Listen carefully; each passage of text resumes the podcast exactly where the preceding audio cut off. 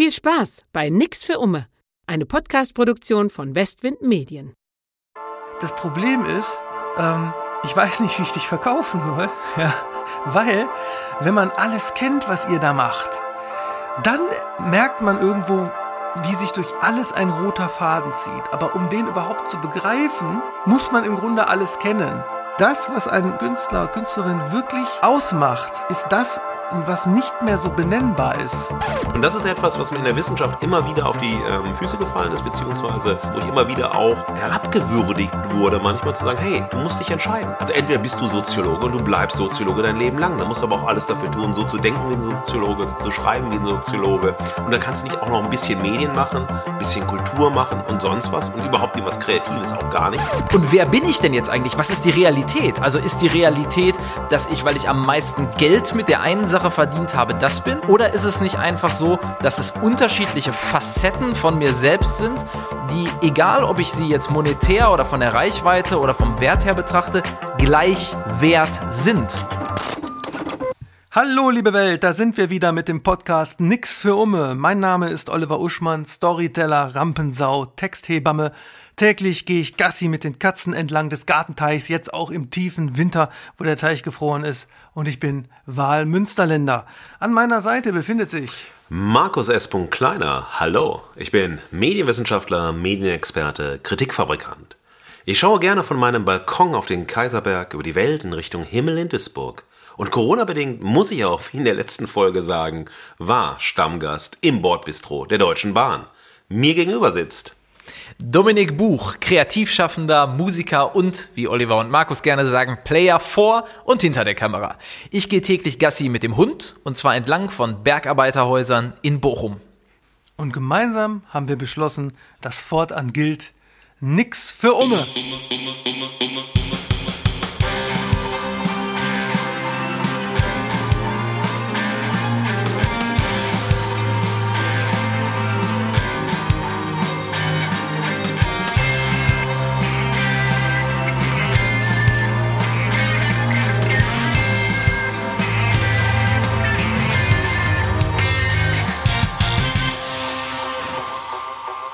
So, Leute, beim letzten Mal haben wir über unsere Biografien gesprochen, also darüber, wie wir wurden, was wir sind. Und heute sind wir, was wir sind. Und wir sind, und jetzt pass auf, das Wortspiel des heutigen Titels, wir sind einfach nicht zu fassen. Oliver, was hast du mit den Wortspielen am Laufen? Jedes Mal kommst du damit an, lese ich deine Texte voll mit Wortspielen, aber immer, wenn ich was Kompliziertes sage, sagst du, mach doch mal ein Beispiel, mach doch mal einfach. Du sprichst ja, einfach Wortspiele und schreibst am Beat. Wortspiele sind ja auch was anderes als akademische Komplexität, sonst wäre ja Hip-Hop eine Doktorarbeit. Ist es manchmal. Das stimmt auch wieder. Und am Ende sind sich alle wieder einig. Wie schön. Dann können wir ja gut in die neue Folge reinstarten. So, bevor wir darüber sprechen, warum wir nicht zu fassen sind, ähm, kommen wir zur Nachlese. Die Nachlese. Die Nachlese betrifft ja äh, Fragen meistens, die aufgeworfen werden von, vom Publikum beispielsweise. Und diesmal sind Fragen aufgetaucht tatsächlich bezüglich unserer äh, Postings auf unserem Instagram-Kanal. Ne? Zum Beispiel ja. hat da ja Markus anlässlich der letzten Folge so ein Foto gepostet, wie er früher aussah, so Psychobilly, Rockabilly und da war kam Sensationell. Frage, ja, kam die Frage rein über über über DN, äh, warum er denn heute nicht mehr so rumläuft. Markus? Ja, fand ich eine super Frage, weil ich mich weiterentwickelt habe, um es kurz zu machen. Ihr wollt es ja mal kurz von mir haben.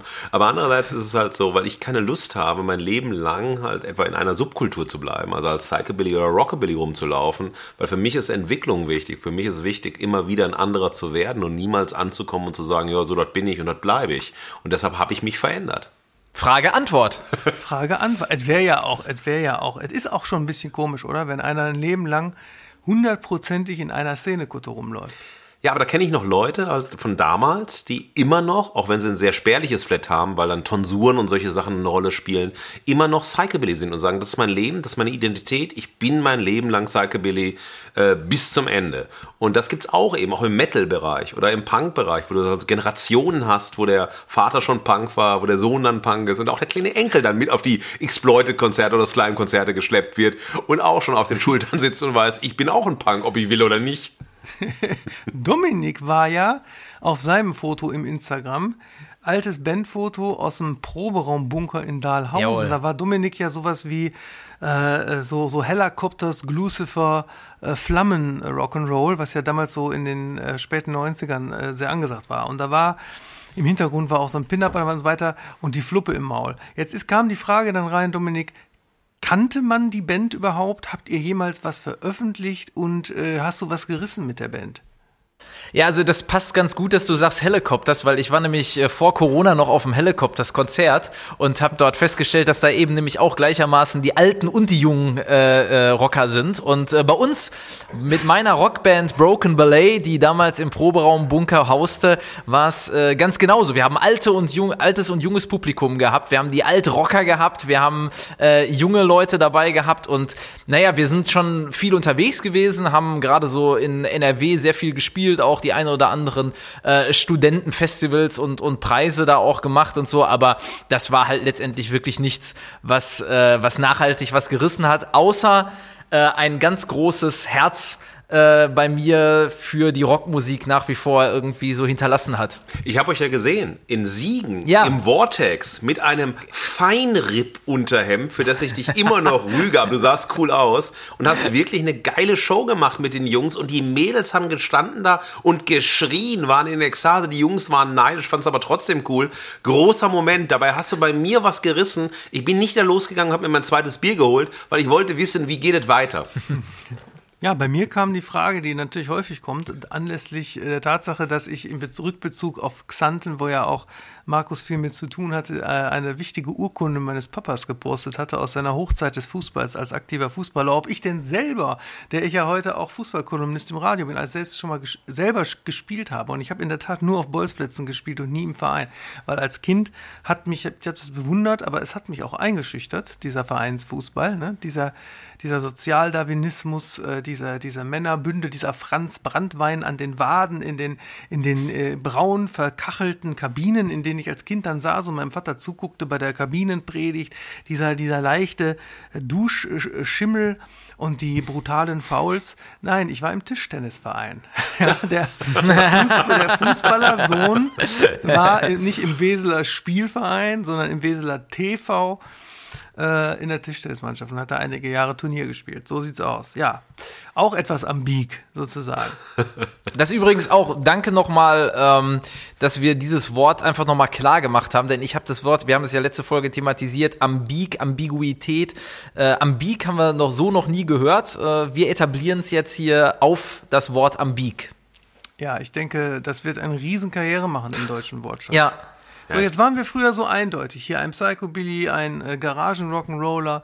Äh, ich war entweder wahlweise der Sohn vom Jürgen äh, oder äh, weil popkulturell war ich so der, der 90er Jahre äh, äh, Kinnbart äh, Skatepunk.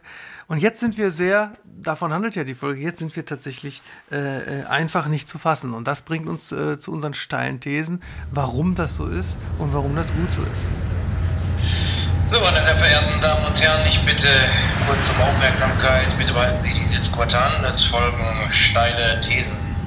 So, wir beginnen mit der steilen These von Markus. Meine lieben Ummes, ich werde euch heute so hart schockieren mit meiner steilen These. Und heute mal nicht durch ihre Länge und Komplexität, sondern durch ihre Kürze und drastische Schönheit. Weil auch ich möchte für euch in jeder Folge nicht zu fassen bleiben. Meine steile These lautet, Identität tötet Ausrufezeichen. Dominik, was sagst du? Ich lasse das erstmal kurz sacken. freue mich gleich auf deine, freue mich gleich auf deine Ausführung. Meine steile These lautet: Jede persönliche Facette ist gleich an Wert.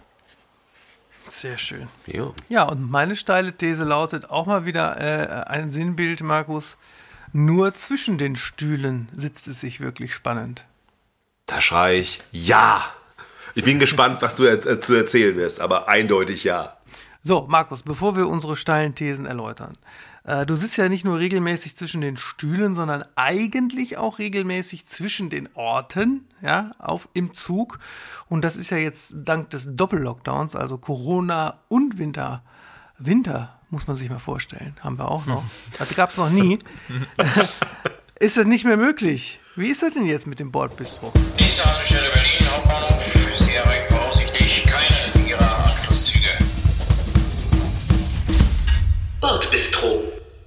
Du, mit dem Zug fahre ich seit Dezember überhaupt nicht mehr. Ja, und ich bin eben das letzte Jahr über seit 14 Jahren eigentlich kaum noch mit der Deutschen Bahn gefahren. Und was passiert? Die Deutsche Bahn bestraft mich prompt. Sie hat mich bei meiner Bahncard 50 Komfort, weil ich nicht genug gefahren bin, degradiert auf eine schnöde Bahncard 50 ohne Komfort. Strafe gibt's ja muss, sowas. Ja, ja, Strafe muss sein, ich nehme die Strafe an, entweder immer Komfort oder nicht Komfort. Auch die Deutsche Bahn möchte Eindeutigkeit haben. Sie ist eben ein mobiles Bootcamp der Eindeutigkeit für mich. Was dazwischen gibt's gar nicht und zwischen den Stühlen kann man bei der Deutschen Bahn schon gar nicht sitzen. Wintereinbruch und Deutsche Bahn, lass uns nicht darüber sprechen. Darüber haben schon viele gesprochen. Winter kann die Deutsche Bahn nicht. Sommer, Frühling, Herbst auch nicht. Lass uns über andere Dinge sprechen. Wir haben ja ein anderes Thema. Du, aber diese Nicht-Eindeutigkeit, ähm, mit der ich, also, ne, durch die ich bestraft worden bin bei der Deutschen Bahn, das begleitet mich mein ganzes Leben lang. Um nur mal ein Beispiel rauszugreifen im Bereich Universität. Das ist ja so eines meiner großen Kernfelder, in dem ich stehe. Weil ich habe nicht nur studiert, sondern ich bin eigentlich nach dem Studium 1999 auch sofort in den Universitätsdienst gegangen als Mitarbeiter und bin dann in verschiedenen Fächern sozialisiert worden bis hin zur Professur. Und das war so, ich habe drei unterschiedliche Dinge studiert. Philosophie, Soziologie und Literaturwissenschaften. Ich habe einen Magister in Philosophie, eine Promotion in Soziologie. Ich bin dann in die Medienwissenschaft gegangen. Meine erste Professur war für Medienmanagement. Jetzt bin ich Professor für Medien- und Kommunikationswissenschaft. Da muss man doch fragen, mit dem Uschmann gedacht, was ist denn los mit dem Jungen? Was stimmt denn mit dem Jungen nicht? Warum muss der denn immer was anderes machen und warum lassen die den überhaupt rein? Warum lassen die ihn überhaupt rein, wenn er immer was anderes gemacht hat? Ist doch keine gerade Biografie.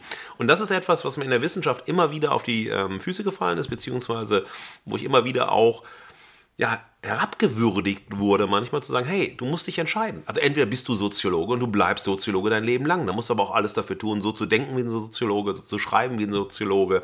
Und dann kannst du nicht auch noch ein bisschen Medien machen, ein bisschen Kultur machen und sonst was und überhaupt irgendwas Kreatives auch gar nicht, weil das ist halt nicht legitim. Das funktioniert nicht. Wissenschaft will Eindeutigkeit, sei das eine oder das andere. Ja, und dann sprechen sie immer von Interdisziplinarität. Also man soll dann irgendwie auch das Wissen der anderen Disziplinen und Fächer sich aneignen. Das soll man tun, aber man darf es nicht anwenden, um sich selbst wieder in eine andere Richtung zu bringen. Und das ist ja ein großes äh, Thema gewesen, wo ich immer wieder gesagt habe, nee, ich will das nicht. Ich will halt das Wissen, was mich interessiert. Und das möchte ich verbinden miteinander. Und dann zu Themen, die mich interessieren, genau etwas sagen. Ja, Stichwort verbinden. Da kriege ich jetzt nostalgische Gefühle. Äh, Lüneburg. Toller Ah. Ort. Ja, Lüneburg. Toller Ort. Habe ich oft Schultourneen gehabt, wo man so wochenlang äh, durch die Gegend fährt. Und da gab es auch mal in, in so einem Kulturhaus eine Veranstaltung mit Jugendbuchlesung und danach war ein Panel mit Lehrern, irgendwie Pädagogen, was weiß ich, Kulturpolitikern.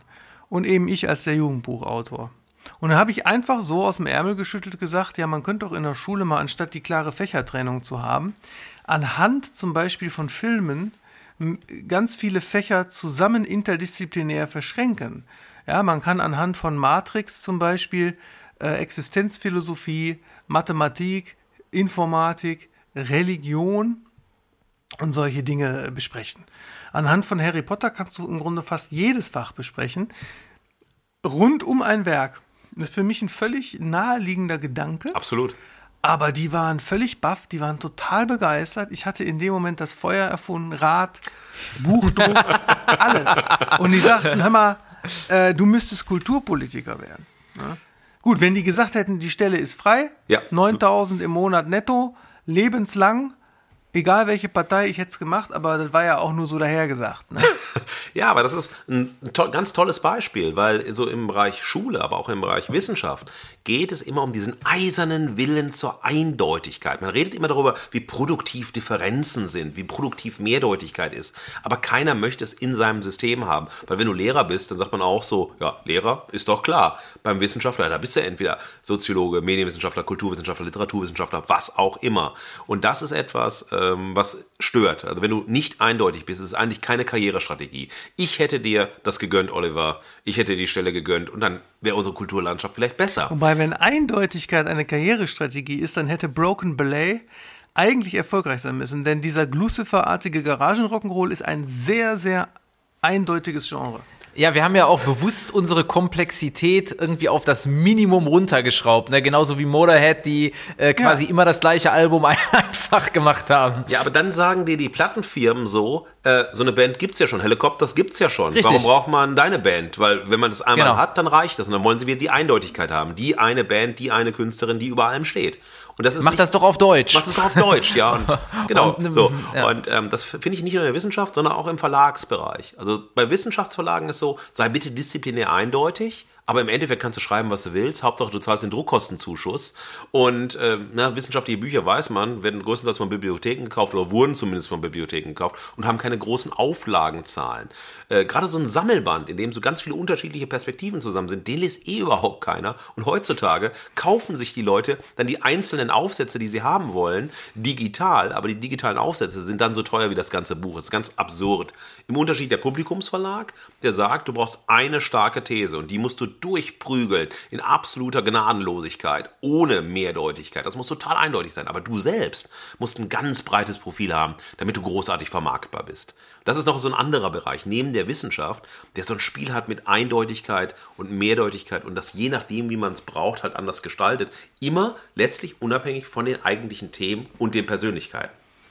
Das ist ein ganz interessanter Punkt, da muss ich mal kurz einhaken.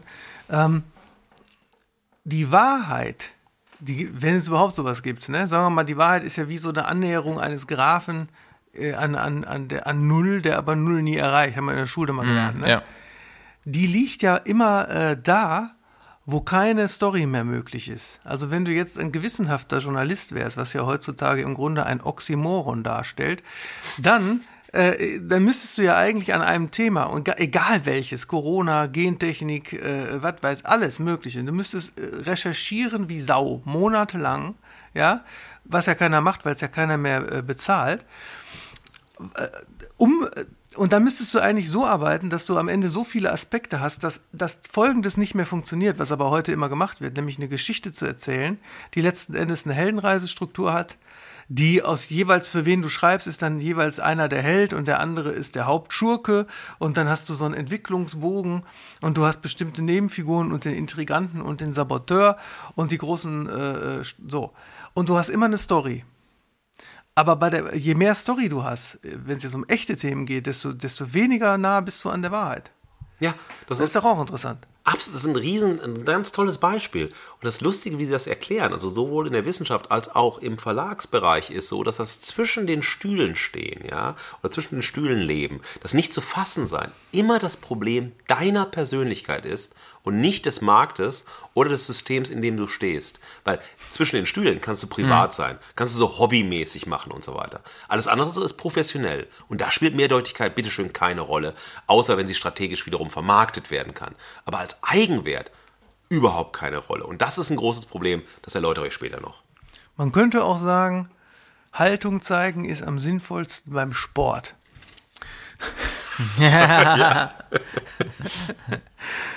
So, Dominik, wir leiten jetzt mal über zu deiner steilen These, wenn ich das hier richtig sehe, auf meinem Das ist Skript. richtig. Und äh, die war ja, jede persönliche Facette ist gleich an Wert. Dominik, erläutere es uns. So, genau, richtig. Also meine steile These lautet ja, jede persönliche Facette ist gleich an Wert. Und äh, was das meint, das möchte ich jetzt irgendwie ein bisschen aufdröseln, denn das hat nämlich so ein paar verschiedene Punkte für mich. Ich bin öfter damit konfrontiert worden mit der Frage, mit dem Vorwurf oder wie man es auch immer bezeichnen mag, du bist doch der Schauspieler, der jetzt auch noch singt, ne? Oder ähm, du bist doch der Musiker, Und jetzt spielst du im Fernsehen irgendwelche, irgendwelche Rollen? Wie kommt denn das? Oder du bist doch eigentlich Künstler und jetzt, jetzt hast du eine Werbeagentur? Hm. Also eine Form von äh, Suspektheit, das ist das eine, aber das andere und was noch viel krasser für mich ist, ist das erste Beispiel, nämlich beispielsweise der Schauspieler, der jetzt auch noch singt. Ich habe ja sehr, sehr früh mit der Musik angefangen und Musik war immer eigentlich mein größter Teil im Leben. Und dass ich dann zum Schauspiel gekommen bin, war ja mehr oder minder Zufall. Das hatte ich ja auch schon in der letzten und vorletzten Folge so ein bisschen angeteasert.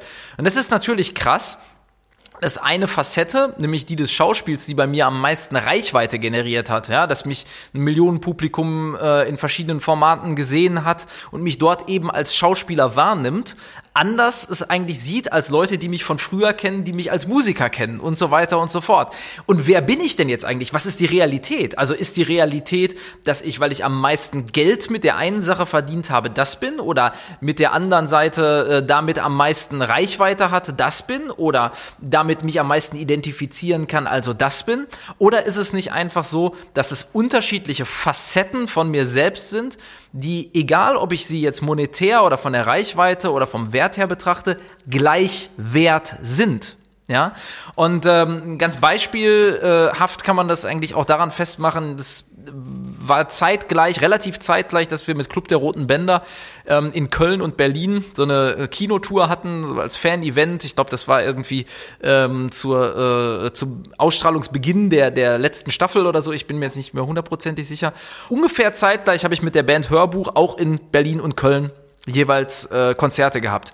Bei Club der Roten Bänder ein Riesenaufruhr, ja, Dominik am roten Teppich und alle Selfies und was weiß ich, Autogramme und äh, ne, das ist ja immer so diese, diese absurde Welt, so wo du äh, auf der Straße normalerweise ganz normal rumläufst und dann ab dem roten Teppich bist du auf einmal irgendwer. Und äh, bei Hörbuch war es einfach so, natürlich, da waren auch Fans da, da war auch, aber wir haben in kleinen Clubs gespielt, in kleinen Theatern.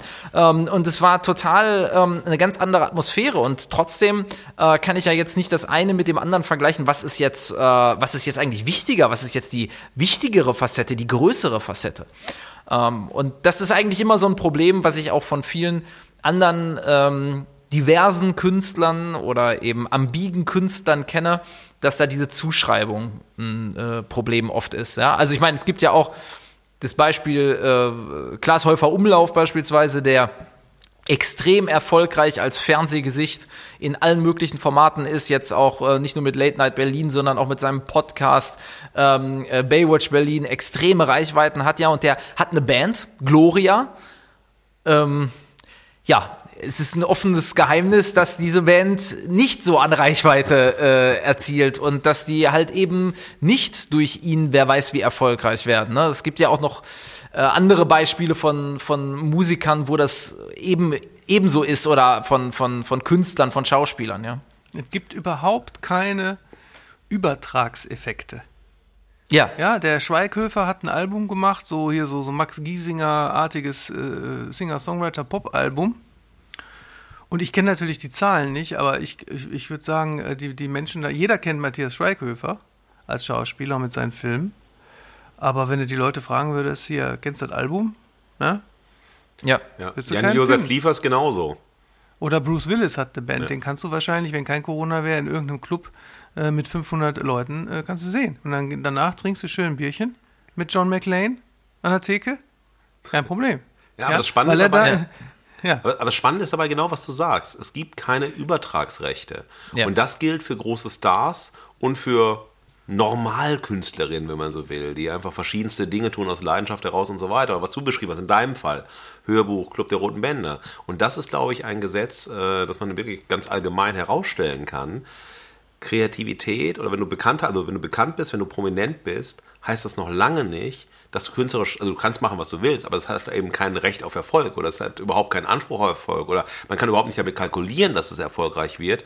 Und das ist extrem spannend, weil die Leute wollen dich in dem einen. Also entweder bist du der super erfolgreiche Schauspieler Genau. oder du bist die super erfolgreiche Musikerin oder du bist der super erfolgreiche Wissenschaftler. Aber diese Übertragsrechte, die gibt es nicht. Das sei ein ganz denn- Punkt. Es sei denn, dein Vorname heißt Ice. Weil sowohl Ice Cube wie auch Ice T konnten sich nach ihrer, während ihrer Rap-Karriere als Schauspieler etablieren. Ice Ice Baby. Guter Punkt. Ja, es gibt, es gibt natürlich immer wieder auch Beispiele, wo das funktioniert hat. Ähm, aber es ist ja schon so, dass man sagen kann, das sind Ausnahmen. Ja, in der Regel ist es halt wirklich so, dass diese Übertragungen nicht äh, da sind. Und ich muss ganz ehrlich sagen, ich finde es total spannend, das so mal für sich auch herauszukristallisieren, so ähm, in meiner These, äh, ist es mir deswegen auch weniger wert. Ne? Also äh, muss ein Matthias Schweighöfer, der ultra erfolgreich in Filmen, auch in selbstproduzierten Filmen ist, äh, muss er jetzt sagen, meine Musik, die übrigens, glaube ich, schon relativ erfolgreich ist, ähm, aber vielleicht nicht auf dem Niveau wie, sein, äh, wie seine Filme, muss er jetzt sagen, ja, deswegen ist mir die Musik weniger wert. Ja, also äh, ich denke, das wird er nicht tun. Also sehr mir Klaus Häufer Umlauf und Matthias Schweighöfer eine Gänsehaut äh, auslösen, sofort, wenn ich sie sehe und höre und keine gute Gänsehaut, ist es doch aber trotzdem extrem spannend zu sehen, dass man äh, auch ihnen kein Recht zugesteht, so erfolgreich zu sein mit allem, was sie tun, äh, weil sie festgelegt sind in der, in der einen Geschichte, in der sie stehen.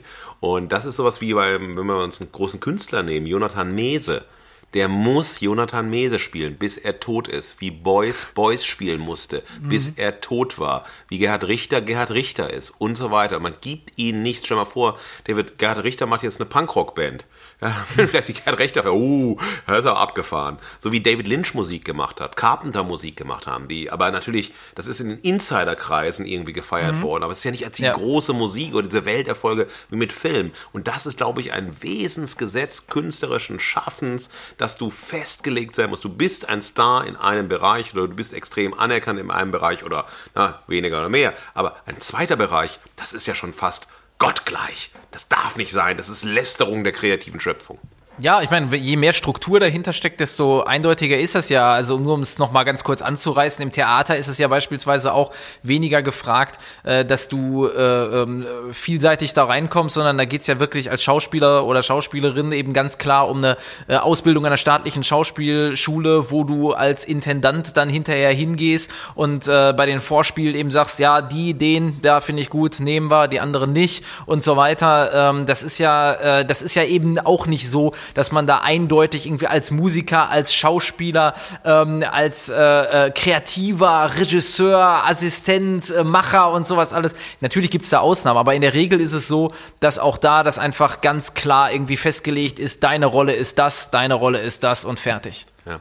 Und die Frage, aber das müssen wir jetzt nicht beantworten, ist doch, warum akzeptiert das jede und jeder. Mhm, Warum genau. hält man sich letztlich dran und versucht nicht das zu verändern? Das ist ja wie ein Naturgesetz der Kreativität, das sozusagen dich natürlich oder wie Thomas Bernhard sagen würde, naturgemäß einpassen musst, weil die Welt so ist und niemals anders sein wird. Und das bei allem Reden über Differenz, über diese Mehrdeutigkeitserfahrung im Alltag und so weiter. All das, was wir jeden Tag erleben, wird da aber Lügen gestraft. Also, äh, ergiebige Themen, aber bevor es jetzt zu der nächsten steilen These geht, nämlich die von Markus. Lieber Oliver, was gibt's Neues aus der Hombrede und was tut sich im Münsterland? Ist das Land ambiguitätsfördernd oder eher nicht?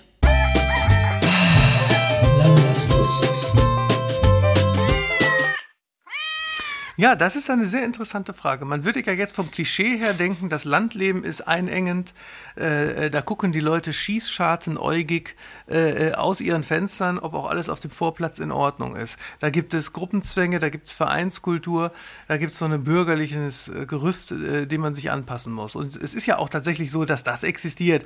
Das kommt ja auch immer wieder mal in satirischem Zusammenhang in unseren Büchern vor, wenn der Nachbar dann da anspaziert kommt und sagt, es gäbe ja noch Giebelfarbe im Angebot im Baumarkt und damit implizit ausdrücken möchte, verlottert hier bitte nicht mit eurem Giebel. Ja? Oder wenn ich aus Provokationsgründen äh, immer nicht einfach glatt mähe im Sommer, sondern die Margeriten stehen lasse und zwar so Inseln. Die Margeriten wachsen ja sehr hoch und sehr schön und dann lasse ich so Inseln davon stehen. Bist du ein und, das, äh, und dann kommen dann auch, dann kommt der Nachbar auch und sagt, äh, Bundesgartenschau, ne? so, das gibt's natürlich. aber, aber was es auf dem La Land nicht gibt, ist diese neue, und da wird ja sicherlich Markus draufkommen, diese neue Form von Identitätspolitik, die wir aus dem urbanen Bereich kennen, aus den Bobo-Vierteln, wie man so sagt, und aus den Universitäten, wo die Leute in immer minutiösere Identitätscluster einsortiert werden und wo du bei einem falschen Wort irgendwie per Shitstorm aus der Welt gespült werden kannst. Markus hat neulich mal so ein Cover geschickt, ich habe es gerade mal rausgesucht, von so einem philosophischen Buch im Merve Verlag, das tatsächlich folgenden Titel trägt. Das begeistert mich bis heute. Das ist, das ist, es ist kein Satz, sondern wirklich ein Buchtitel. Das heißt, statt mit der Differenz die Identität zu erschüttern, ist man dazu übergegangen, alle Differenzen zu identifizieren. Das ist natürlich jetzt kompliziert ausgedrückt damit soll gesagt sein, die, die Philosophie so der Jahrhundertwende, also der letzten, die wollte ja darauf hinaus, irgendwie alle, alle Strukturen, alle Identitätsformen, was angeblich ein Mann ist und eine Frau ist und wie man leben soll, alles zu zerschlagen, um dadurch aber Freiheit zu schaffen. Aber was ist passiert? Es sind tausende, viele kleinere Identitäten entstanden, in die man sich einigelt und dann anfängt, andere Leute in diese Schubladen zu sortieren und, wie wir im letzten Podcast darüber gesprochen haben, sozusagen das Gericht zu spielen und die Leute dann zu verurteilen. Und das gibt's auf meiner Erfahrung nach auf dem Land weniger, dass man sozusagen ein, dass man das Augenmaß für den individuellen Menschen verliert.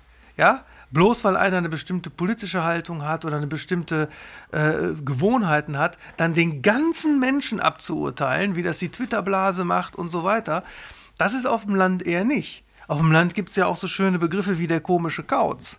Und der komische Kauz ist halt dann aber auch als Mensch äh, äh, respektiert. Da wird man ja nicht sagen, oh, der ist aber böse, weil, weil, weil der die und jene Meinung hat. Also mhm. Also der ist als gesamter Mensch böse.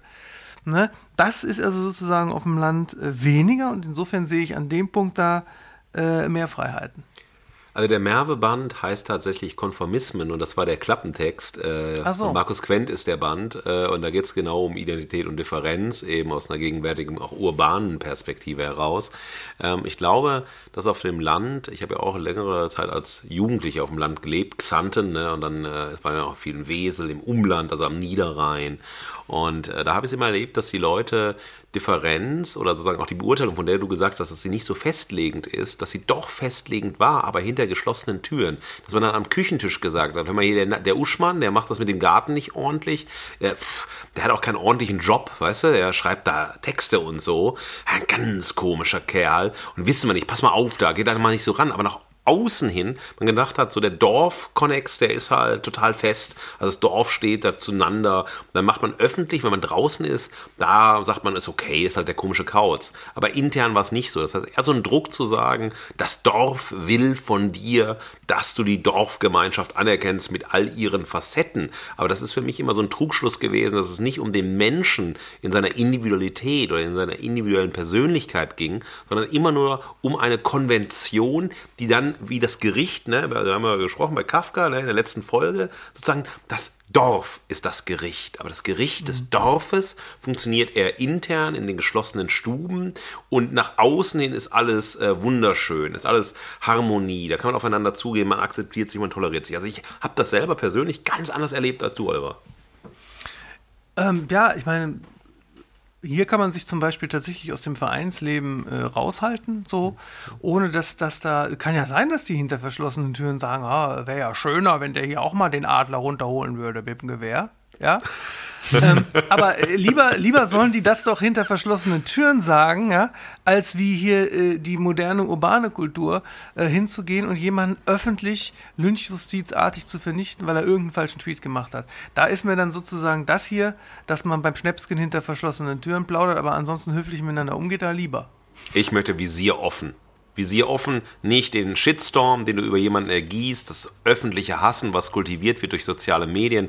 Ich möchte aber auch nicht äh, die jetzt hier ne, fiktive Verlogenheit der Dorfgemeinschaft hinter den verschlossenen ja, aber Türen. Visier offen, da gibt es ja nur im privaten Bereich unter Leuten, die sich, die sich respektieren und verstehen. Ja, das für das eine gesamte Gesellschaft letzten Endes äh, zu fordern, ist eine schöne Utopie, aber wahrscheinlich nicht drin.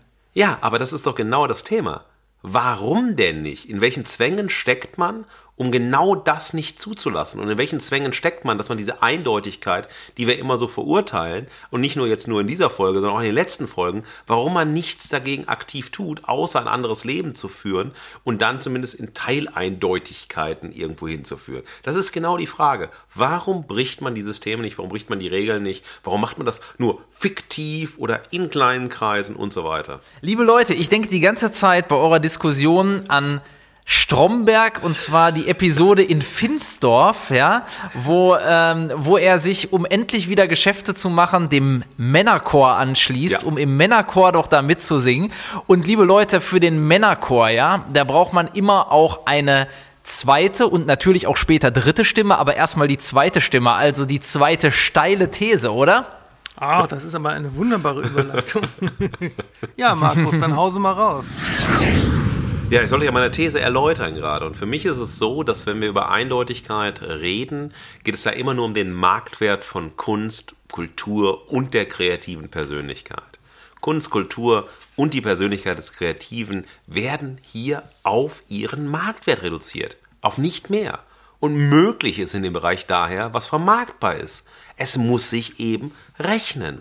Das heißt, Kunst, Kultur und Kreative sind nur eine Kalkulationsmasse, die sich dem Diktat der Eindeutigkeit anpassen müssen, um erfolgreich vermarktbar zu sein. Und nur wer erfolgreich vermarktbar ist, wird letztlich kulturell und künstlerisch als Kreative, als Kreativer anerkannt. Ja?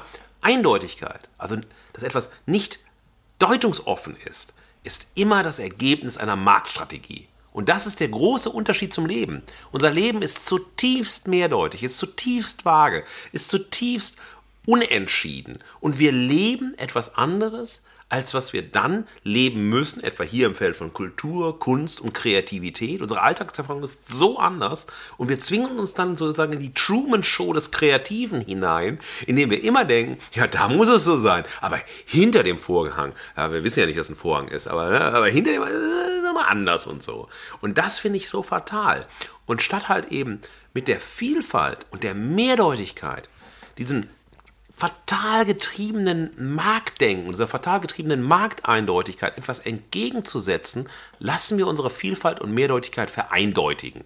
Und das finde ich ein absolutes Grundproblem, denn Kunst und Kultur wären in der Lage, Ambiguitätstoleranz zu kultivieren und eine differenzierte Gefühlskultur zuzulassen. Wir lassen es aber nicht zu, weil die Eindeutigkeit der Weg ist, um irgendwo hinzukommen.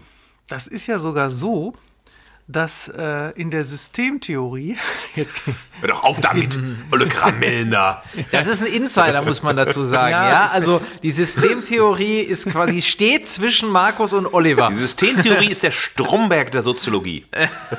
die Systemtheorie sagt ja, Niklas Luhmann, ein lupenreiner Soziologe, kann man aber vielleicht auch nicht sagen. Das ist nämlich interessant. Niklas Luhmann, der Erfinder der Systemtheorie, damals in Bielefeld ansässig mit seinem berühmten Zettelkasten, äh, unglaublich kultiger Ma- Mann. Die Systemtheorie, die also sozusagen äh, jedem System, damit sind Kommunikationssysteme gemeint, ähm, eine Funktion zuschreibt, hat dem System äh, Kunst, also zumindest aus Sicht von Luhmann, es gab auch andere spätere Interpretationen, äh, zugeschrieben, die Funktion zu haben, Kontingenzerfahrung zu erzeugen. Ja, das heißt, da äh, durch, die, durch Kunst, vor allem durch Literatur und sowas, Fiktionen, ähm, kriege ich ein Gespür dafür, dass alles auch immer anders sein könnte.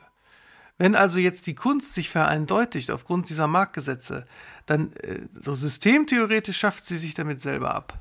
Ja, definitiv. Da bin ich mal einer deiner Das ist ein historischer Moment.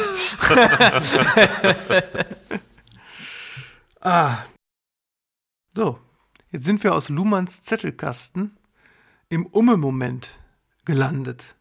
Heute Abend spielt übrigens, äh, während wir aufzeichnen, Bielefeld, fällt mir gerade ein, gegen Bayern. Also Niklas Luhmann gegen Hansi Flick. Ähm, ja, wir sammeln ja immer Umme-Momente, die sich, die sich ereignet haben von Folge zu Folge. Ja, ich bin ja immer am Bieg durch meine Assoziationsfelder. Manchmal kommen die Leute nicht mit. Ne? Niklas Luhmann gegen Hansi Flick. Das ist so weit, da würde, kommt keiner mit. Jedenfalls Umme-Momente haben sich ereignet, sicherlich seit dem letzten Mal auch. Äh, habt ihr einen? Ja, und zwar habe ich ein ganz schönes Beispiel, ein Gegenbeispiel von meiner Geschichte vom letzten Mal, ne, von der Firma, die mich zum Vortrag haben wollte, nicht bezahlen wollte, aber mit Reichweite bezahlen wollte. Ähm, habe ich eine ganz tolle Anfrage gehabt von Radio 1, mit denen ich immer wieder gerne rede. Es ging um eine Band, die mir auch ähm, Gänsehaut erzeugt. Take That, 25 Jahre Trennung. Wo stehen wir? Was ist los mit der Welt? Warum konnten wir noch weiter leben und so weiter? Man rief mich an, ich musste natürlich schmunzeln. Ein unglaublich netter ähm, Redakteur und wir sagten, ich dachte, ja klar, ich kann Ihnen da was zu sagen. Ich weiß nicht, ob ich die Euphorie in mir trage, das äh, leidvoll darzustellen oder wie auch immer, aber ich mache es gerne. Ähm, und dann kam die Frage zum Honorar und ich sagte, natürlich ähm, mache ich es nicht für Umme. Und er sagte, ja, alles in Ordnung, ich muss kurz mit meiner Redaktionsleiterin sprechen, rief mich dann kurz zurück und meinte, es tut uns wahnsinnig leid, ähm, wir können halt keine Honorarforderungen nachkommen in dem Kontext, aber Sie haben vollkommen recht, dass Sie äh, nach dem Honorar fragen, wir können es nur gerade leider nicht machen und wir verstehen total, dass Sie damit absagen, freuen uns aber, Sie wieder anrufen zu können, wenn sozusagen bei Interviews sind, die honorarträchtig sind. Und das fand ich großartig. Das habe ich ganz selten im Medienbereich erlebt, wo man dann sagt, ja klar, wir können das voll nachvollziehen, Sie haben komplett recht, es geht aber gerade eben nicht, aber wir freuen uns dran, Sie nochmal anzurufen, wenn das möglich ist. Und das war ein ganz tolles Erlebnis, das totale Gegenteil von meinem letzten Umo-Moment aus der letzten Folge. Das Super wertschätzend. Ja, das liegt daran, dass die ersten beiden Folgen schon ins kulturelle, kollektive Unterbewusste von Deutschland einsickern. Ich habe einen ausgiebigeren Umme-Moment und zwar ähm, äh, den, äh, möchte ich einen Podcast empfehlen von äh, Isabel Probst. Der heißt Live After Lehramt, was ich schon ganz großartig finde und der passt deswegen zum heutigen Thema, weil es darum geht, dass dort ähm, sie spricht mit Menschen, die aus dem Lehramt ausgestiegen sind. Also sie ist be- hauptberuflich, nachdem sie selber diesen Weg aus der sicheren äh, Beamtenschaft gegangen ist, äh, ist sie über die Jahre hinweg Beraterin geworden, Coach für Menschen, die aussteigen wollen. Und das muss man auch wirklich so nennen, denn wenn jemand Lehrer wird, dann ist es auch wirklich, da haben wir es wieder seine Identität meistens. So. Und äh, ja, Live After Lehramt ist wirklich ein sehr, sehr interessanter Podcast, weil da eben Menschen aus der Eindeutigkeit des Lehrerberufs rausgehen in die weite Welt zwischen den Stühlen. Ja, und da sehr interessante Geschichten bei entstehen. Ich habe, das ist ein ganz tolles äh, Beispiel und äh, auch der Podcast, ich habe den mit meiner Mutter gehört. Meine Mutter ist jetzt mittlerweile 84, sie war 44 Jahre lang Lehrerin in Duisburg-Meidrich an einer Hauptschule und leidenschaftliche Lehrerin, Vertrauenslehrerin und sie hat sich auch komplett identifiziert mit diesem Lehrerberuf. Sie war Lehrerin und das war ihre Identität und das, was sie da tat. Und ich habe den Podcast mit ihr gehört, live after Lehramt und sie war sowas von begeistert und gerührt, weil sie sagte, das wäre was gewesen, was viele Kolleginnen gebraucht hätten, die einfach selbst so überfordert waren, so am Ende waren durch ihr Lehrerinnen-Dasein, aber eben nicht wussten, was sollen wir denn tun? Wo sollen wir denn hin? Was können wir denn tun? Und das halt in, in den 60er, 70er, 80er Jahren war ja noch was ganz anderes. Also sie hat genau das, was du beschrieben hast, hat den Nerv einer wirklich 44 Jahre lang ne, arbeitenden Lehrerin getroffen und hat auch gesagt, Mensch, hätten wir das früher gehabt, das hätte vielen, vielen geholfen, eine andere Berufs- und Lebensperspektive zu, kommen, zu bekommen, nicht so bitter zu werden und das dann wieder an den Schülerinnen auszulassen oder einfach so ganz lange nur krank Ja. zu sein oder sich krank zu melden, Ja. weil man es nicht mehr konnte. Genau. Und das ist wirklich ganz großartig. Also ich kann den Podcast auch sehr empfehlen, weil ich fand den ganz großartig und gewinnbringend. Und das kann man nicht nur für Lehrerinnen denken, sondern eben auch für Universitätsmitarbeiterinnen in so einem System und so weiter. Wie kann man aussteigen aus diesem Bereich? Ja, es ist äh, sehr interessant, auch als nicht aus dem Lehramt äh, kommender, sich das anzuhören, weil es nämlich auch auf Punkte eingeht, die uns Selbstständige auch in der Kreativwirtschaft Selbstständige eben sehr viel angehen. Sie dockt da ja auch an ein Thema an, äh, wo wir auch schon drüber gesprochen haben, nämlich ähm, so ein bisschen Olivers These aufgreifend, Wertschätzung führt zu Wertschätzung. Also was ist überhaupt mein eigener Wert? Und wenn ich das als Angestellter, äh, was für einen Wert habe ich als Angestellter? Was für ein Gehalt habe ich? Was kommt noch zusätzlich an Sozialleistungen drauf? Ähm, wie, wie sieht meine Altersvorsorge aus? Und wie muss ich das überhaupt alles aufbauen, wenn ich dann eben frei bin, ja. Und das ist äh, auch sehr, sehr interessant, sich das dementsprechend auch als Kreativschaffender, als ähm, Freischaffender äh, anzuhören und ich glaube äh, auch wirklich ein guter Podcast-Tipp. Ja, und da Isabels Coaching-Beruf auch wieder nicht zuzuordnen ist, passiert ihr, letzte Bemerkung, da hat sie ja in ihrer Folge drüber gesprochen, weil sie uns gehört hat, dann auch, dass die Leute sagen, hör mal, kannst du mir mal ein paar Tipps geben? Für Ume. Ja. Ja, ja, genau. Dominik, bevor Oliver seine steile These erläutert, wie steht das Leben zwischen Bergbaumuseum, Ruhrstadion und Chemnader See. Und die wichtigste Frage, wie stoppst du ganz persönlich die Männer der Spielvereinigung Gräuter Fürth? Immer Potplot.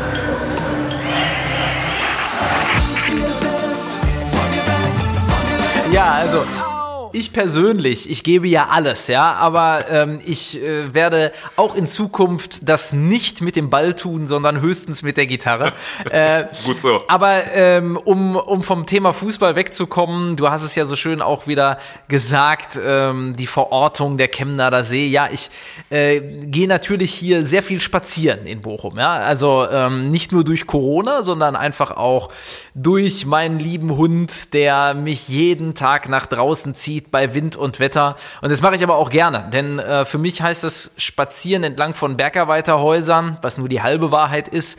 Äh, es führt mich natürlich auch in sehr viel Landschaft, ähm, führt mich eben ähm, dazu, dass ich ja, äh, die Landschaft einfach so um mich herum kennenlerne, nochmal anders anschaue, als vielleicht jemand, der äh, nicht so viel unterwegs ist. Und ich habe für mich die Schönheit der Landschaft im Ruhrgebiet ja schon lange entdeckt, ja, äh, dass der Chemnader See ein wunderbarer Ort ist, dass hier aber auch viele schöne Wälder sind. Es sind nicht nur die neu begrünten Halden, sondern auch wirklich ähm, Urlandschaften, die wunderschön sind im Ruhrgebiet. Aber wir sind ja auch kein Tourismus-Podcast, insofern, also äh, ich laufe gerne auch schon vor Corona.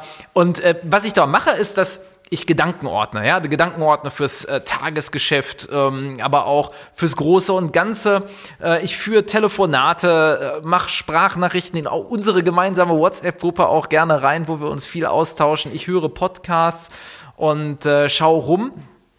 Und während ich das alles so tue, ist mir in letzter Zeit aufgefallen, als ich am Chemnader See entlang ging, wirklich, da ist so ein kleiner Leuchtturm. Und dann habe ich so gedacht, ah Mensch, ah, wie schön, wenn ich jetzt mal wieder ans Meer könnte. Ne? Übrigens mit Hörbuch, fahr doch wieder mal ans Meer, ein Song, äh, den wir gemacht haben, kann man sich auch anhören. Ja, aber das habe ich so gedacht. Und jetzt ein paar Tage später, jetzt wo der große Schnee gefallen ist, ähm, wenn man da etwas weiter hoch geht, ist eine recht hügelige Landschaft. Man guckt so Richtung Witten, Richtung Bochum-Stiepel und alles so idyllisch verschneit. Und dann dachte ich so, ach, in die Berge, da müsste man aber auch mal wieder hin. Ah, so ein Winterurlaub in den Bergen, wie schön. Ja, und das brachte mich auf die Frage, okay, wer bist du denn? Das muss auf, auf diesem neumodischen, ähm, in der neumodischen Moderationsfrage zu stellen. Bist du eher so Team Wasser oder Team Meer oder eher Team Berge? Ja, oder Team Norden oder Team Süden? Ne? Und ich ähm, habe mir die Antwort gegeben, nee, ich bin gar nicht Team oben, unten, Norden, Süden, Wasser, Berge. Nein, ich bin Team Landschaft, nämlich das, was es zusammenführt. Ja, ich bin ebenso interessiert an dem Wasser wie an den Bergen, an dem Norden, an dem Süden. Ich finde alles schön, weil es die Landschaft ist, die mich reizt in ihren individuellen Ausprägungen. Und das ist die Analogie für meinen Grund, warum ich mich so gerne Kreativschaffender nenne, weil ich nämlich Musiker, Creative Director, Schauspieler, CEO, call me whatever, ähm, in den unterschiedlichsten Facetten, wie ich gerade gesagt habe, immer bin, ja. Aber was verbindet das denn alles? Das ist das Kreativschaffende. Und so möchte ich auch gerne mich nach außen darstellen, weil ich nichts besonders akzentuieren will. Ich will nicht der musizierende Schauspieler sein, der schauspielende Musizierende oder was auch immer, sondern der Kreativschaffende. Und ähm, das ist mir so im wunderschönen Ruhrgebiet in der Landschaft hier aufgefallen. Mein Potplot. So, nur zwischen den Stühlen sitzt es sich wirklich spannend. Das war die These von dir, Oliver. Und jetzt sind wir natürlich auch gespannt auf deine Erläuterung dazu. Resonanz. Ich, ich, ich werfe immer gern so Worte. Melosine. Mandarine. Resonanz. Ich bin jetzt kein Experte für Hartmut Rosa, diesen Philosophen, aber der hat ja diesen Begriff der Resonanz. Also wenn ein Werk wirklich zutiefst mit dir resoniert und schwingt. Und das hatte ich immer als Konsument oder Rezipient besonders bei Werken, die eben eigentlich nicht so eindeutig äh, einer, einem Genre zuzuordnen sind. Ne? Ich meine, Loriot, auf den wir sicherlich nächstes Mal, wenn wir über unsere Helden sprechen, ich nochmal zu äh, sprechen komme, der hat tatsächlich in einer uralten Talkshow, die auch auf YouTube archiviert ist, darüber gesprochen, dass, dass die Journalie damit Probleme hätte, ihn einzuordnen, weil er ja Humorist ist, Schauspieler und Zeichner ja, wobei uns der heute ja eigentlich als Marke sehr eindeutig vorkommt. Andererseits ist er aber auch nur er. Ja, er ist in keinem anderen Kategorie. Und als Schaffender selber, als Kreativschaffender, ist es auch so, habe ich die Erfahrung gemacht, sagen wir mal so, dass, äh, dass der Erfolg immer dann besonders äh, auftrat, wenn ich irgendwie zu vereindeutigen war. Ne? Also in der Hochphase der Hartmut-Romane, da war ich halt der Typ aus der WG. Ich habe lang, schon lange nicht mehr in der WG gelebt, aber die Leute haben sich das so vorgestellt, dass ich quasi aus der Hartmut-WG halb angetrunken in den Club torkle. Ähm, oder ich war dann äh, äh, in der, der, der Mann, der die Jungs zum Lesen bringt bei den Jugendbüchern, als die noch gezielt auf Jungs vermarktet waren. Ähm, oder oft war ich auch, bin bis heute noch, du bist doch der von Visions. Ja, also als Musikjournalist, ne? Äh, weil die Leute das so abgespeichert haben. Und auch da ist es so, ähm, ich bin natürlich alles und noch viel mehr. Ich bin alles und noch viel mehr. Ja, ähm, aber auch hier gibt es einen roten Faden. Und jetzt kommt der interessante Punkt. Ähm, spätestens so ab 2010 aufwärts, wo eben, da war Hartmut, da waren Jugendromane, da waren plötzlich dann auch Bücher über Sterbebegleitung, da war Seminare geben für Erwachsene in gediegenen Fachwerkhausliteraturinstituten, Seminare geben für Kinder.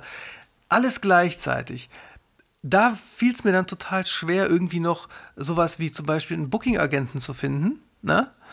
Ähm, ich habe es dann mal wieder versucht und dann sagte sie, ja, das Problem ist, ähm, ich weiß nicht, wie ich dich verkaufen soll, ja, weil wenn man alles kennt, was ihr da macht, dann merkt man irgendwo, wie sich durch alles ein roter Faden zieht. Aber um den überhaupt zu begreifen, muss man im Grunde alles kennen. Der ist also, also quasi das, was ein, was, was ein Künstler, Künstlerin wirklich ausmacht. Und das gilt ja dann für alle, die einen faszinieren, finde ich, ist das, was nicht mehr so benennbar ist. Ja? Und ähm, diese Erfahrung habe ich halt gemacht. Und ähm, im Grunde gehst du dann als gespaltene Persönlichkeit auf mehreren Spuren sozusagen äh, durch die Gegend. Ne? Und ich, äh, für mich persönlich äh, ist mir das auch sehr wichtig, dann Künstler zu fördern, was ich ja als Autorenmentor so mache, die halt wirklich Werke zwischen den Stühlen erzeugen, äh, wie jetzt hier der, der, der wunderbare Carsten Wund mit seiner Tierfabel unter Olmen, Satire, Tierfabel, Allegorie. Wir haben auf dem Klappentext geschrieben, eine Mischung aus Kafka, Fraggles und Terry Pratchett. Ja, und das kriegt man dann unter bei Verlagen, und das ist nicht gesponsert, liebe Leute, das sage ich aus Überzeugung, bei Verlagen wie U-Books, die auch noch den Slogan haben, Literatur jenseits des Alltäglichen. Ne? Oder ich habe ja auch dieses Buch gemacht mit dem Arzt da, Freies Leben, Medizin ohne Moral, der Schulmedizin und Komplementärmedizin zusammenbringt, der Konzerne und Lobbyismus kritisch sieht, der aber auch nicht pauschal überall Verschwörungen sieht. Ja, und der sitzt nämlich in keiner Talkshow. Warum? Weil man ihn nicht auf diese eindeutige These festlegen kann. ja. Aber solche Leute fördere ich besonders gerne. So, Männer, dann war die letzte Runde. Ich mache jetzt Feierabend. Machen wir hier den Deckel, ja? So, wir machen den Deckel und wir stellen uns wie immer die Frage, wer ist schuld an der Lage? Und diesmal kann man wirklich von Schuld sprechen, denn die Vereindeutigung von allem ist ja eine Sünde. Definitiv. Für mich gibt es zwei Schuldige. Zum einen der radikale Marktkapitalismus, der über die magische Fähigkeit verfügt, allem und jedem einen, aber eben nur einen exakten Wert zuzuordnen, durch den wir erst eine Stellung in der Welt erhalten. Dieser Wert, der kann und der soll sich immer ändern, aber er soll sich eindeutig ändern.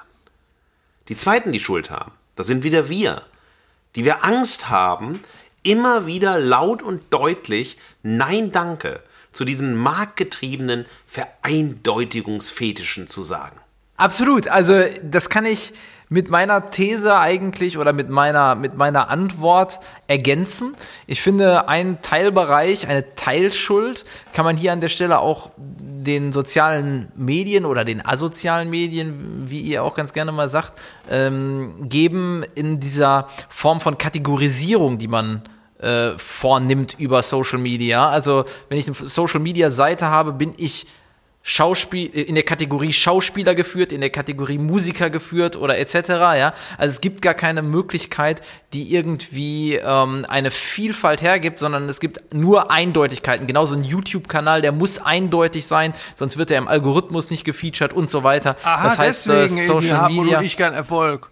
So, als YouTube-Kanal. Das ist der, da haben wir doch die Erklärung. So, das ist es. Und Weil jetzt ich einfach immer alle, irgendwo sitze und, und, und lustige Kommentare aus dem Auto filme. Jetzt gehen alle erstmal auf Hartmut und ich bei YouTube und es wird explodieren. So. Nee, da stimme ich Dominik äh, zu. Ich würde sagen, Schuld ist jede Form des Denkens in Kategorien und Schubladen. Ähm, und zwar jetzt nicht unbedingt im Privaten, wo man das manchmal auch braucht zur Komplexitätsreduktion, sondern im systematischen Bereich. Und wer ist dann daran schuld? Wer macht dieses Denken vor allem? Es sind die Kommunikationsstrategen, es sind die Marketingmenschen, es ist, äh, und es sind alle Ideologen, egal von, von welcher Richtung. Das sind jetzt mal so drei Beispiele, wo immer Vereindeutigungs- und Kategorisierungsdinge äh, äh, äh, geschehen. Ja, was sollte man tun? Eskaliert mehr und verweigert euch diesen kompromittierenden Kompromissen. Schöne Alliteration. Ja, stehe ich total auf. Ich könnte auch fürs Dschungelcamp schreiben. das ist ja eigentlich Schwiegertochter gesucht, ne? Ja, da, nee, da machen die es nicht mehr. Oder- Da sind die viel komplexer geworden. Okay. Ähm, aber was sollte man tun, ähm, unabhängig davon, was Schwiegertochter gesucht hat, weil es so macht? Man sollte auf jeden Fall den Blick weiten. Und ich muss so ein bisschen Oliver ähm, äh, von der äh, an der Leine wieder ein bisschen enger nehmen. Äh, Gerade ich bin natürlich auch so ein Marketing. aber Henry, ne? ich bin ja auch so ein Marketing-Fuzzi äh, in, im weitesten Sinne. Ich glaube schon, dass es in Ordnung ist, im Marketing auch mal Sachen ja zu vereinfachen und auch eindeutig darzustellen. Die Frage ist nur jetzt eben bei, beim was sollte man tun? Man sollte eben nicht immer dem Eindeutigen folgen oder immer glasklar das so annehmen. Denn ich glaube, wenn der Blick der Konsumenten geweitet ist, nicht nur einzelne Genres, nicht nur einzelne Künstler, nicht nur einzelnen Medien oder einzelnen Sendern oder einzelnen Kategorien zu folgen, sondern ganzheitlicher, also raus aus der Bubble zu gehen, ja. Ich glaube, dann sollte man ähm, sollte man Ergebnisse erzielen, die dazu führen, dass wir eben ja Sachen trotz trotz der eindeutigen Darstellung vielseitiger nutzen, rezipieren und letztendlich auch konsumieren. Ja, Sprichwort, was sollte man tun, kann ich auch nur sagen, äh, jedes Denken und Schaffen fördern, das eben äh, zwischen den Stühlen und zwischen den Schubladen agiert, indem man es schlichtweg einmal fördert als äh, Kunde, ja, und indem man zum Beispiel aber auch guckt, inwiefern äh, gibt es, ähm, inwiefern arbeitet zum Beispiel die Kulturförderung so, wie sie eigentlich sollte, nämlich Dinge zu fördern, die eben, weil sie so schwer einzuordnen sind, so schwer zu fassen sind, auf dem normalen Markt erstmal gar nicht erst entstehen würden. Die sind ja eigentlich das, wodurch, äh, Kult- was durch Kulturförderung gefördert werden sollte und nicht irgendwie, was ja auch passiert, irgendwelche äh, örtlichen Wirtschaftsförderungsküngeleien oder irgendwelche pädagogischen Effekte. Und da kann man sicherlich auf dieser Ebene tatsächlich sogar als mündiger äh, Bürger äh, gucken, wie die Kulturförderung so funktioniert und, und da äh, sogar Einfluss drauf nehmen, wer weiß, ne? oder sich sogar da engagieren. Ja, was kann man tun? Markus? Ja, ich bin heute der Speedy Gonzales unter uns. Ihr macht's lang, ich macht's kurz. Ich sag, in Unruhe bleiben und niemals zu sich selbst finden. Dominik, was sagst du? Ich fahre fort. Äh, Man kann das tun, was wir tun in diesem Podcast, nämlich das Thematisieren. Ja, einfach ähm, den Leuten begreiflich zu machen, äh, warum es wichtig ist, nicht zu fassen zu sein. Und warum es wichtig ist, nicht immer eindeutig zu sein und was der Mehrwert davon ist. Und auf welche Art und Weise ihr das tut, ob ihr den Podcast weiterempfehlt oder eure eigenen Worte dafür findet. Ich glaube, das ist egal. Ja, und ich habe einen ganz praktischen Tipp. Wenn ihr etwas erschafft, das eben uneindeutig ist, sei es ein, nimm mal beispielsweise einen Roman, äh, wendet an beim Verkauf desselben die Taktik des trojanischen Pferdes. Das heißt, du bietest das Projekt an unter einem bestimmten Genrebegriff. Du sagst also nicht von vornherein, ja, meine Geschichte ist gleichzeitig sieben Genres und ich bin so vielseitig, weil dann gehen die, alle laufen, die Lektoren. Ne? Aber wenn du sagst, ich habe hier ein, ein, ein Cozy Crime oder ich habe hier äh, einen, Psychothriller und dies und das oder ich habe hier eine Komödie und dann durch die Eindeutigkeit, wie mit dem trojanischen Pferd, äh, fährt das in die Verlagsburg rein und dann liest es jemand und merkt dann beim Lesen, oh, sieh mal einer an, das ist ja noch viel mehr. Ne? Und die Qualität stimmt. Dann hast du eine Chance. Das ist der eine Effekt. Und der andere Effekt ist eben, dass die Dinge dann ja auch nach außen hin so verkauft werden, als wären sie etwas Eindeutiges, aber man entdeckt, dass sie es nicht sind, Beispiel, ich weiß nicht, wer ich es hier schon mal erwähnt habe, wären beispielsweise die Krimis von Jörg Maurer, die sogar vom Cover her sowieso putzige bayerische Regionalkrimis aussehen, aber unglaubliche Abgründe haben und eine ganz feine Sprache. Und da steht nicht mal außen drauf, da steht nicht Abgründe, feine Sprache. Es sieht halt aus wie harmlos und es ist aber nicht harmlos, finde ich hochspannend. Oder ein zweites Beispiel vielleicht noch wäre das absolute deutsche Kulturgut, der Tatort. Unter dem Label Tatort passieren so verschiedene Dinge. Vom wirklich abgründigen Arthouse Psycho-Noir bis zur Komödie, bis zum volkspädagogischen äh, Moralapostel-Vortrag.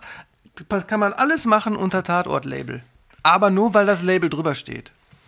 Ja, also ich möchte da auch noch mal eingreifen, weil ich das ganz wichtig erachte, dass wir eben nicht in der Folge sagen, es ist wichtig, dass du dich beschreibst, wie vielseitig du bist, wie cool du bist und dass du in keine Schublade einzuordnen ist. Das sind nämlich immer so die Beschreibungen, die Bandbeschreibungen, die beispielsweise eigentlich schon zeigen, dass da nur Scheiße hintersteckt. Wenn man nämlich erstmal in der Bandbeschreibung erklärt, äh, äh, dass man eigentlich nicht zu fassen ist und in keine Schublade einzuordnen ist, weil das so individuell und toll ist und dann machst du auf Play und denkst so, yo, das klingt genau wie der und der oder so. Also das ist, ich finde halt äh, diese eindeutig, diese Uneindeutigkeit, die man hat, die sollte man wirklich den Zuhörern, den Zuhörerinnen, den, den Zuschauenden und wie auch immer äh, überlassen. Das finde ich einen sehr wichtigen Hinweis am Ende des Podcasts und das sollte auf keinen Fall die Erkenntnis sein, äh, äh, jetzt irgendwie zu sagen, wie toll man doch ist, weil man so vielseitig ist, sondern einfach nur das zu tun, was man möchte, vielseitig zu sein. Dann können die anderen gucken, was sie damit anfangen. Thomas Müller hat sich nie selbst der Raumdeuter genannt, oder? Er hat, glaube es, nicht. er hat es getan. Und andere haben ihn dann zu Recht so genannt. So rum muss es laufen. Ja, das ist die Seduktionstheorie nach Oliver Uschmann, der sich hier in seinen letzten Statements als neoliberaler Marketing-Fuzzi herausgestellt hat und hier den Podcast übernehmen möchte für seine Zwecke. Ich möchte jetzt einfach wieder abheben mit euch in die höchsten Sphären und fragen, was können wir denn hoffen? Man muss in den Zustand der vollkommenen Gleichgültigkeit gegenüber allen Vereindeutigungsleidenschaften kommen.